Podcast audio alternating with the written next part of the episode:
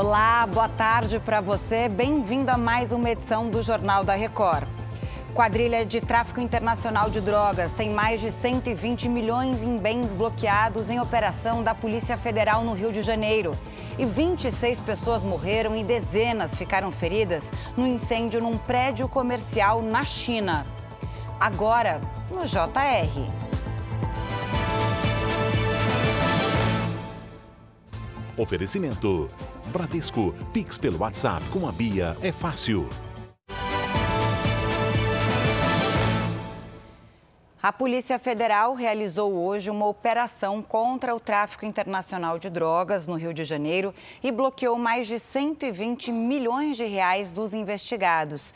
Vamos saber mais informações com a repórter Larissa Ertal. Oi, Larissa. Olá, Camila. Os agentes tinham o objetivo de cumprir oito mandados de busca e apreensão e sete medidas cautelares contra os suspeitos. Os envolvidos são investigados em um esquema de lavagem de dinheiro, resultado do tráfico internacional de drogas. A Justiça determinou o bloqueio de contas bancárias e de bens móveis e imóveis entre os bens bloqueados estão apartamentos de luxo na Barra da Tijuca, uma casa em Angra dos Reis, automóveis e moto aquáticas. As investigações começaram em 2021, quando a polícia apurou o tráfico de cocaína da rodoviária do Rio para o estado do Espírito Santo. Do estado capixaba, as drogas eram acopladas aos cascos dos navios e seguiam para a Europa. Do Rio de Janeiro, Larissa Sertal. A cidade de São Paulo contabiliza os prejuízos com as fortes chuvas e a ventania da noite de ontem. A repórter Beatriz Casadei tem os detalhes. Ela encontrou uma situação bem complicada hoje pela manhã. Beatriz, conta pra gente.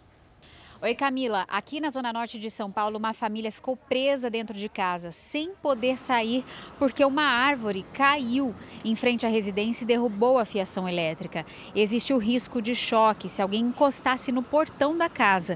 O carro estacionado em frente ao imóvel, como vocês estão vendo, também ficou danificado. Desde ontem, o Corpo de Bombeiros recebeu pelo menos 122 chamados para quedas de árvores. Pela manhã, muitas regiões ainda estavam sem energia elétrica E segundo a Enel, as zonas norte e sul foram as mais atingidas pela falta de luz. As rajadas de vento chegaram a 55 quilômetros por hora. De São Paulo, Beatriz Casadei. No Rio de Janeiro, uma mulher quebrou o vidro de um ônibus ao ver o filho passar mal, justamente por causa desse calorão dos últimos dias.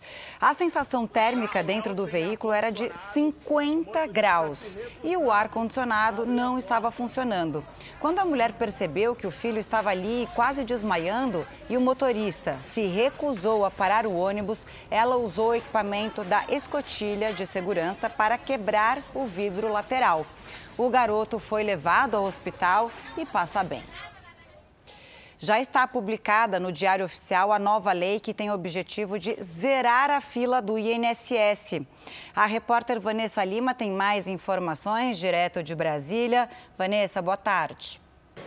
Oi, Camila. A lei cria o programa de enfrentamento à fila da Previdência Social com o objetivo principalmente de agilizar a espera por perícias do INSS. Serão priorizadas as filas com processos administrativos com mais de 45 dias ou que estejam com prazo judicial esgotado. Segundo o governo, atualmente há quase 6 milhões e meio de processos em análise há mais de 200 dias. Uma das mudanças é a aceitação de atestados médicos para concessão de licença médica sem necessidade de perícia oficial, salvo em casos específicos que serão analisados, além da possibilidade de uso da telemedicina para agilizar o atendimento. De Brasília, Vanessa Lima. Um incêndio num prédio empresarial deixou 26 mortos na China. Outras 50 pessoas ficaram feridas. O fogo se alastrou rapidamente pelo prédio de quatro andares que pertence a uma empresa de carvão. O local no norte do país abriga escritórios e também dormitórios. A operação de resgate e controle do fogo durou cerca de duas horas. As causas do incêndio ainda são investigadas. E olha só, as operações para resgatar os 40 trabalhadores presos num túnel que desabou na Índia entrou hoje no quinto dia. Os operários recebem oxigênio, comida e água através de um tubo de metal. Cerca de 200 socorristas trabalham na remoção dos escombros e contam agora com uma grande perfuradora que tenta abrir uma passagem para chegar até as vítimas. A expectativa é de que esse resgate que a gente acompanha já a esses cinco dias aconteça ainda hoje. Chega ao fim esta edição e agora você também pode ouvir o JR 24 horas nas plataformas de áudio. Mais informações no r7.com e nas redes sociais do Jornal da Record. Até mais.